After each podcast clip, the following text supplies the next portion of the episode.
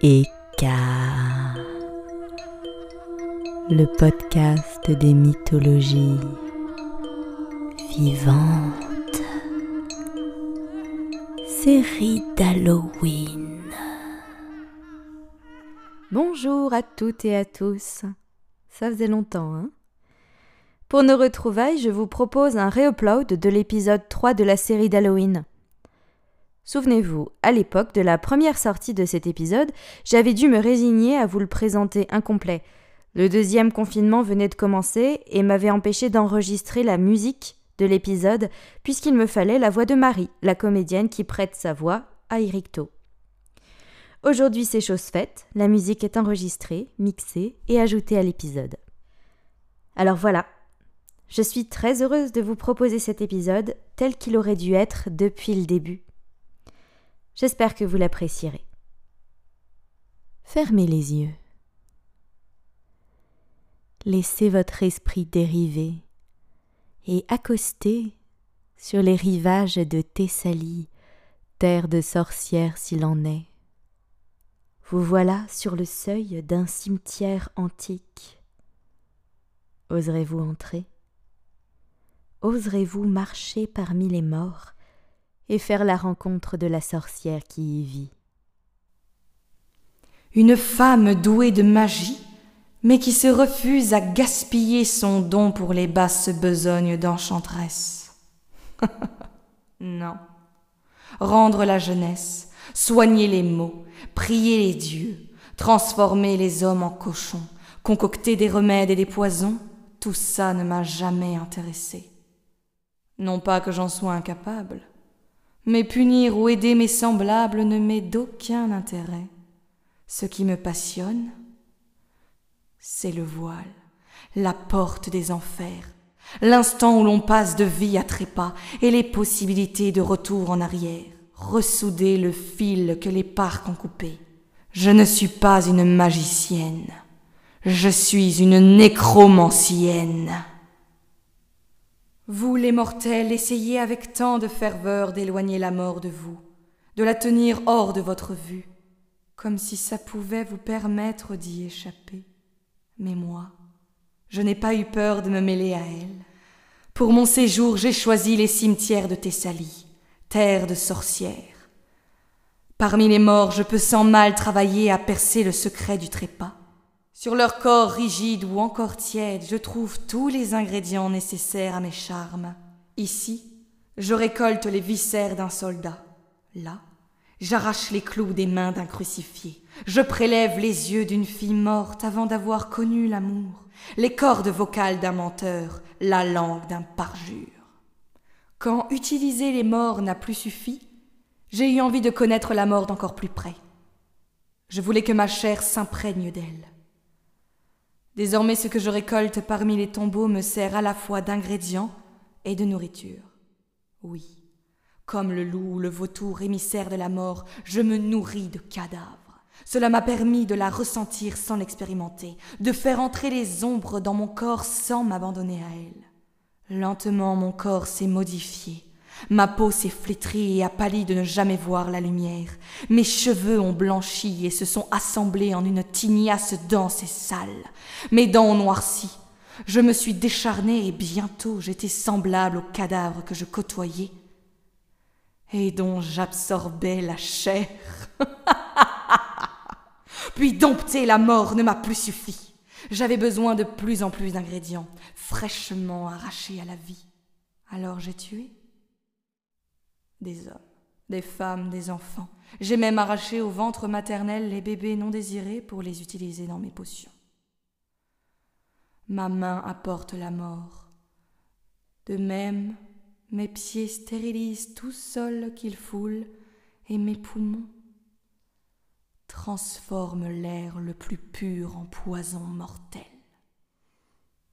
J'aime la mort, je la côtoie, je l'absorbe, je la dompte, je la trompe, je la porte et finalement, je deviens elle. Je suis Éricto, je suis la mort, mais je suis aussi la victoire sur la mort. Regardez-moi bien. Avez-vous déjà vu une femme qui ressemble autant à un cadavre, mais qui soit en vie depuis des milliers d'années? Oui, aussi laide et desséchée que je paraisse, j'ai survécu à tous les mortels sur lesquels mes yeux se sont posés, à toutes les civilisations auxquelles j'ai refusé d'appartenir, à tous les dieux, morts de ne plus être honorés. Voulez-vous savoir pourquoi? Parce que je ne dépends que de ma propre force. Je n'ai pas, comme les humains, à attendre qu'un Dieu me mette ou me retire au monde selon son bon vouloir et je ne dépends pas comme les dieux des offrandes et des prières des humains. Je suis hors de tout, hors du temps, hors de l'humanité et hors de la divinité. Je suis la victoire sur ma propre mort, mais sur celle des autres également. Oui, je peux ramener les trépassés les disparus, les suicidés, les assassinés, les morts-nés, les noyés, tous se relèvent à mon appel. Roi ou mendiant, tous quittent le séjour infernal sur mon ordre. Si j'avais eu un quelconque intérêt pour les querelles des humains, j'aurais pu en changer le cours tant de fois. Rien de plus simple pour moi que de faire revenir de leur séjour élyséen les soldats fauchés par les conflits, de lever une armée invincible et sans peur aucune. Je me fiche de l'issue des batailles, je souhaite juste qu'elles aient lieu. J'œuvre pour cela. Je suis capable d'ensorceler une terre pour y retenir les pas de la guerre, pour m'assurer que les morts seront nombreux en un lieu choisi où je n'aurais qu'à rafler après la bataille les corps et les morceaux nécessaires à mon art. Je m'adonnai à ce sortilège quand un homme vint me trouver. C'était il y a très longtemps. Le temps ne veut plus rien dire pour moi. Je crois me rappeler que l'homme était un lâche, fils de héros. Son père, Pompée, était entré en guerre contre César et leurs armées s'apprêtaient à s'affronter sur le sol même sur lequel j'étendais mes charmes. Cet enfant indigne souhaitait que j'arrache aux morts le secret de l'issue de cette bataille, car les oracles des dieux ne révèlent que ce que les Olympiens veulent bien nous révéler. Bien souvent ils tronquent ou dissimulent la vérité afin de servir leurs intérêts. Mais les morts, eux, accèdent au savoir infini que l'on cache aux vivants et sont de bien plus fiables intermédiaires. J'accédai à sa demande. Je n'avais que faire de son or, mais il était dans mon intérêt de favoriser ce petit conflit. Qu'une bataille ait lieu voulait dire plus de corps, et puis j'aimais ça. Défier le roi des enfers et l'obliger à recracher une âme m'est agréable. Je choisis le corps d'un soldat fraîchement tué et le traînai au plus profond d'une grotte où jamais aucun rayon du soleil n'avait pénétré. J'accomplis le rituel que j'avais employé tant de fois, remplaçant son sang par un mélange de salive de chien, de plantes magiques, d'écume lunaire, de cendres de phénix, de viscères de lynx et d'entrailles de cerf que j'avais nourries avec des serpents. J'entamais mon chant blasphématoire. Qui sait si c'est ce chant qui appela l'âme du soldat jusqu'à nous, ou s'il me permit de descendre la chercher moi-même aux enfers.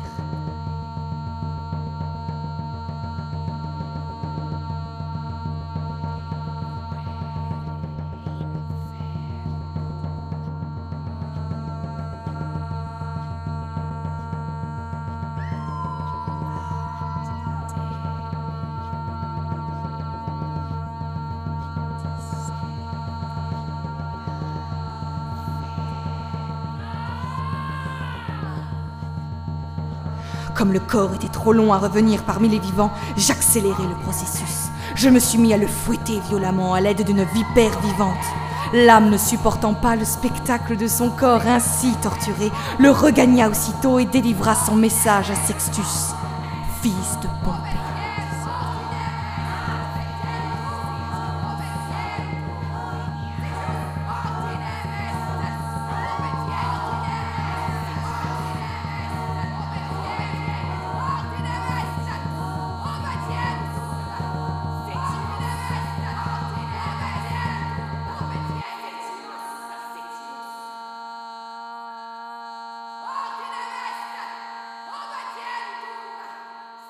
Il lui annonça la défaite de son camp, mais également la mort prochaine de César. Comme je l'avais promis aux soldats, j'érigeai un bûcher funéraire sur lequel il prit place de lui-même et auquel je mis feu. Jetant un dernier sort, je m'assurai que cette âme ne serait plus jamais dérangée dans son long sommeil. Je commis une dernière offense envers les dieux cette nuit-là, en obligeant le ciel, malgré la volonté de Jupiter, maître des intempéries, à se couvrir de nuages noirs, prolongeant l'obscurité de la nuit, pour permettre à Sextus de rejoindre son campement. La bataille eut lieu. Malgré les avertissements de Sextus, Pompée combattit César et fut défait, emportant avec lui toute une armée. Sextus en réchappa, mais il apprit une leçon. Connaître son destin ne permet pas d'y échapper. Quant à moi, contente, je pouvais à ma guise parcourir le champ de bataille, moissonnant la vie des agonisants et me repaissant de la chair des morts. Peut-être est-ce cela, le secret de mon immortalité. Il est bien possible que cet acte que vous jugez barbare me permette d'être toujours là, quand tous se sont éteints, afin de défier encore et toujours chaque nouveau Dieu qui succédera au précédent. Nous voilà déjà de retour chez nous en sécurité, ou du moins le croyons-nous. Avez-vous regardé derrière vous? Êtes-vous sûr que la sorcière ne vous a pas suivi? À votre place, je ne dormirai que d'un œil cette nuit, car qui sait si Éricto, attiré par la chaleur de votre chair, ne va pas se glisser entre vos draps et refermer ses mains glacées sur votre cou? Nous nous retrouverons très très vite pour le quatrième et dernier épisode de cette série d'Halloween. En attendant, je vous donne rendez-vous comme toujours sur tous les réseaux sociaux du podcast, Instagram, Facebook, et également sur la plateforme de dons en ligne Tipeee si vous souhaitez soutenir financièrement le projet. Un grand merci à Marie Snider qui prête à sa voix à la sorcière. Il ne me reste qu'à vous souhaiter une belle journée, une belle soirée ou une belle nuit.